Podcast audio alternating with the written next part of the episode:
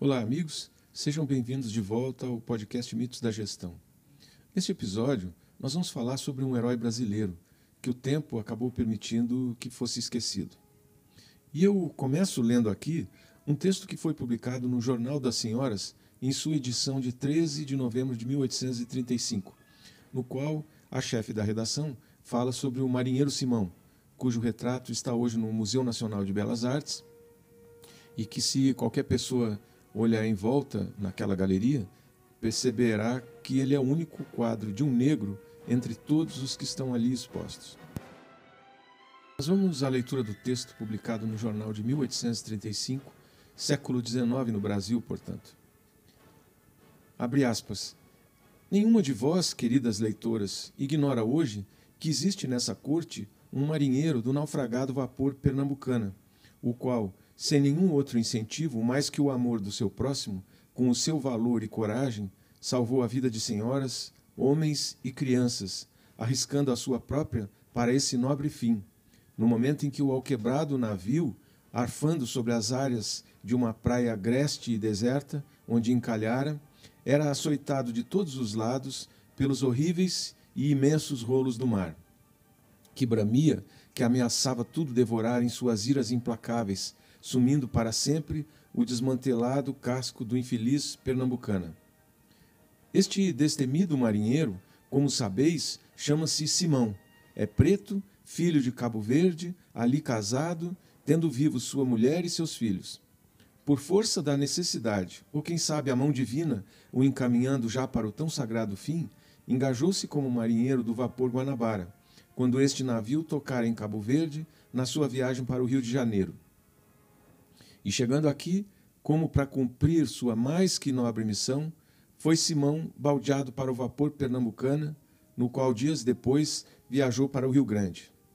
Simão, o marinheiro intrépido, está de volta desta imensa e afadigosa viagem, dessa missão importante, divina e humana. Ah, permite, senhoras, que enxugue ainda neste momento mais uma lágrima de gratidão. Este homem salvou sobre suas costas uma de minhas mais íntimas amigas. Esta terna mãe, com todos os seus filhinhos quase a expirarem de fome, de frio e de medo, por ele foram salvos. Desculpai-me, ainda choro, dizia-vos que o intrépido marinheiro estava de volta ao Rio de Janeiro. Sim, queridas leitoras, e vós sabeis que o digno gerente da Companhia Brasileira dos Paquetes e a respectiva comissão abrirão uma subscrição em favor de Simão, que foi imediatamente aceita pela praça e na qual figuram como primeiros os nomes de Sua Majestade o Imperador e Sua Majestade a Imperatriz, com a quantia de 600 mil réis.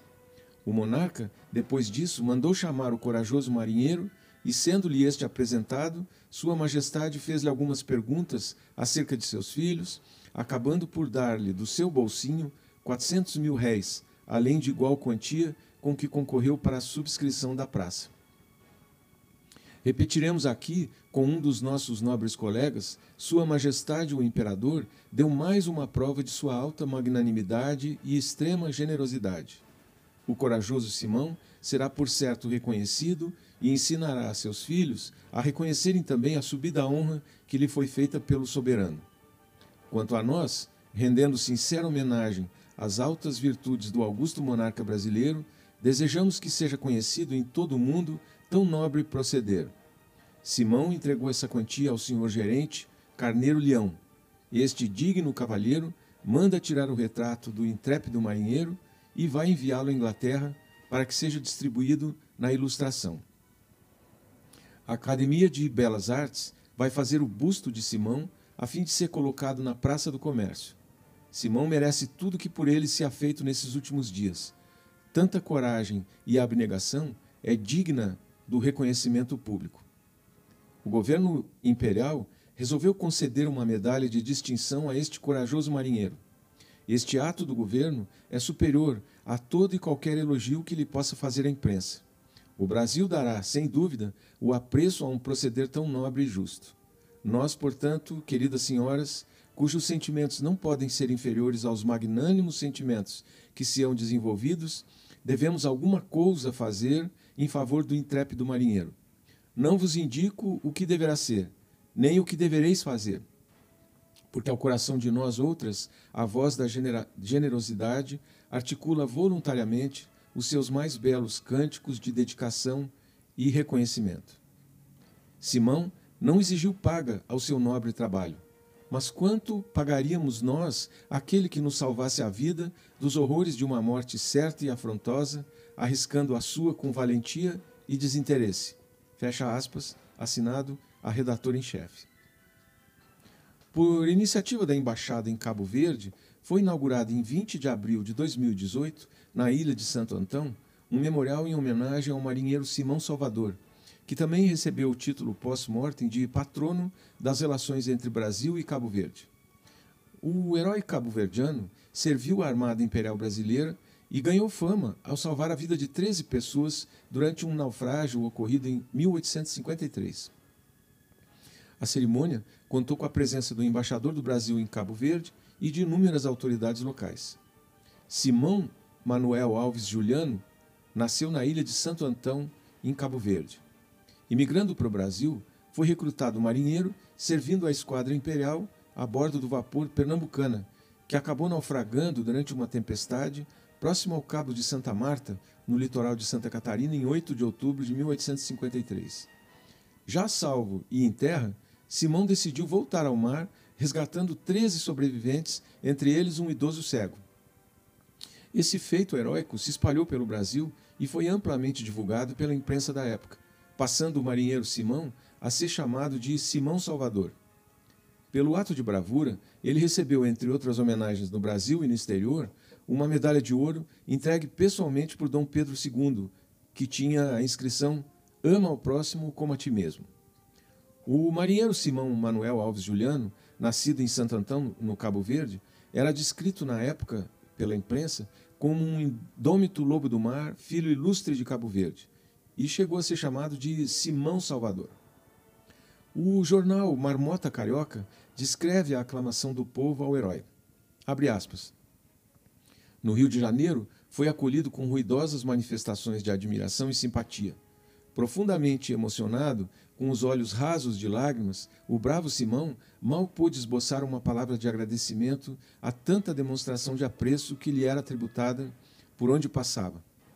Conhecedor do ato de bravura de Simão, Sua Majestade, o Imperador do Brasil, dignou-se chamá-lo à sua presença e tratou-o com todas as honras e deferências, conferindo-lhe uma medalha de ouro que ostenta no anverso a sua imperial efígie e no reverso o dístico Ama o próximo como a ti mesmo. Simão Salvador recebeu a medalha das próprias mãos de Sua Majestade o Imperador. Ao colocá-la no peito do marinheiro, o imperador o abraçou, enaltecendo as virtudes do homenageado. Dom Pedro II também ofereceu a Simão a quantia de oito contos de réis, generosa para aquela época, mas que foi recusada pelo marinheiro, dizendo que não fez mais do que sua obrigação ao salvar a vida de seus irmãos brasileiros. Muito bem. A partir daí, o governo português reconheceu também, por meio de um decreto de 14 de dezembro de 1853, criado pelo rei Dom Pedro V, e que instituiu uma medalha em honra ao ato heróico do Simão Salvador. Assim, Simão acabou em uma posição de proeminência jamais vista por um negro naquele mundo do século XIX. Era um estimado conviva do imperador do Brasil, um leal súdito da monarquia portuguesa e um digno colono de Cabo Verde, e, acima de tudo, um cidadão detentor das virtudes da civilização ocidental. Essa pátria que não está em nenhum mapa, pois os verdadeiros lugares nunca o estão. Assim descrevia o jornal A Marmota Fluminense. Tamanha foi a repercussão desse feito que o Barão do Rio Branco, quase meio século depois, incluiu o Simão Salvador entre seus registros de efemérides brasileiras e assim consta lá. 1853, naufrágio do vapor Pernambucana. O comandante encalhar o vapor em frente ao Arroio da Cruz, entre a ponta de Santa Maria Grande e a Barra do Araranguá. Pereceram 42 pessoas. O marinheiro Simão, preto, fez a nado, debaixo de terrível temporal, 26 passagens entre o navio e a praia, salvando 13 vidas. O governo concedeu-lhe uma medalha de honra. Para além do heroísmo de seus atos, Simão Juliano também entrou para a história do Brasil por outro motivo, igualmente nobre, mas em que ele seria então mais um objeto do que um sujeito dos fatos a campanha pelo abolicionismo. Ocorre que, num país escravista, como era o Brasil da época, causava desconforto a certos setores da sociedade o fato de o herói ser um negro e livre. A própria recepção de Simão pelo imperador no Palácio São Cristóvão marcava os limites do negro livre no período. A cerimônia de acolhimento e condecoração de um negro livre por Dom Pedro II apresentava-se como uma grande oportunidade de transmitir o progresso do Império Brasileiro no equacionamento do problema escravagista no Brasil. O jornal A Marmota Fluminense, que era de propriedade do editor Paulo Brito, na sua edição de 18 de novembro de 1853, publica na primeira página um artigo com o título A Virtude Não Tem Cor. Esse artigo é mais um poema sobre o marinheiro Simão. No poema, se reforça alguns traços importantes do ato para a campanha abolicionista. A existência de um trabalhador negro e livre, a busca de engajamento da instituição monárquica na campanha abolicionista, a igualdade de sua condição à luz da ética cristã. A virtude não tem cor marca um contraponto evidente às teorias do darwinismo social, que ecoavam em alguns meios intelectuais da época. Simão, que era marinheiro e de preto tinha a cor, natural de Cabo Verde, homem de força e valor. Cada qual busca salvar-se e salvar o que era seu. Ninguém pelos mais arrisca a vida que Deus lhe deu. Simão, que sendo já livre, podia o mesmo fazer, porque tinha, como os outros, uma vida que perder. Para o vapor vai da praia, nadando gente buscar, e dele a praia conduz, náufrago sempre a nadar. Nosso monarca é o primeiro em dar o exemplo sublime de que ele fez, não sabe, da cor dos homens um crime. Se o que salva uma só vida tem prêmio e título de glória, o que treze vidas salva, que nome terá na história? Ninguém a Simão despreze, ninguém lhe negue o louvor. Simão fez atos divinos, a virtude não tem cor. Alguns anos depois de seu ato de heroísmo, Simão Salvador decide voltar à sua terra natal em Cabo Verde, onde também foi recebido como um herói. Ele faleceu em Ponta do Sol, Ilha de Santo Antão, em 1873. Um herói brasileiro. Lembre disso.